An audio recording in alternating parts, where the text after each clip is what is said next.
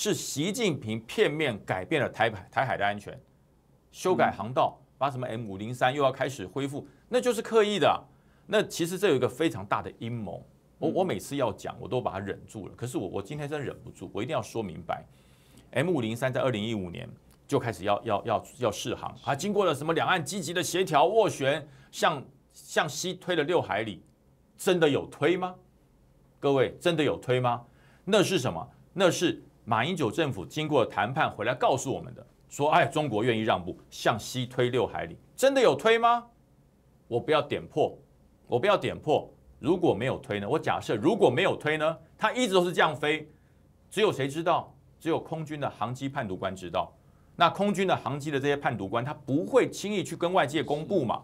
但是表示国军有在掌握这件事情。那么两岸不要把这个事情点破，这件事情就是一个默契。那为什么中国现在刻意的点破了 M 零三航线，就是要造成我们台湾内部的冲撞，对不对？反对党就讲，你们知道拿来干什么？你不是放抗中保台吗？现在 M 零五三个航线就就就改成由由东西呃由西向东飞行了。那执政党做了什么？执政党说这这不能讲，这当时马英九就这样做的，啊不能讲。你讲你强辩，你又要拿马维拉了。你看中国随便丢出一个小小的题目，就让你去冲撞，哎，这不是认知作战。什么叫认知作战？这不是挑拨，这是什么是挑拨？就让你台湾内部透过了团结，然后。变成不团结，透过的 M M 五零三航线变成挑衅互斗，中国开心啊！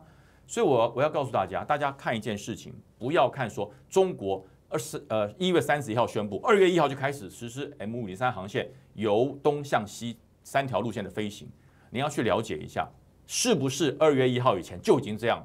嗯，中国不会跟你讲规定，他不会跟你讲诚信，他早就这样飞了，只是当时的默契是说不要说。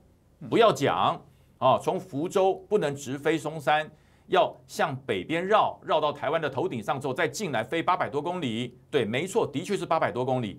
可是它是贴着海岸线，中国的海岸线向北飞，还是沿着武陵三航线向上飞？不知道，谁看得到航机啊？那只差六海里，六海里你判读给我看，只有精准的空军判读官才判读得出来。那只要他不说，这件事情就是个默契。所以我讲，大家不要被中国的认知战。统战给点破，变成开始挑拨。呃，大家要知道一件事，永远都是对岸要欺负我们，我们没有要去反攻大陆，所以我们没有挑衅的问题。所以遇到了问题，团结一致；遇到了问题，想办法解决；遇到了一致，相信国军。因为这段时间国军的战备巡演，那不是花拳绣腿，那真的是准备作战的，对国军有信心。然后小粉红现在对习近平没有信心了，因为他对台湾喊话，喊话完小粉红怎么讲？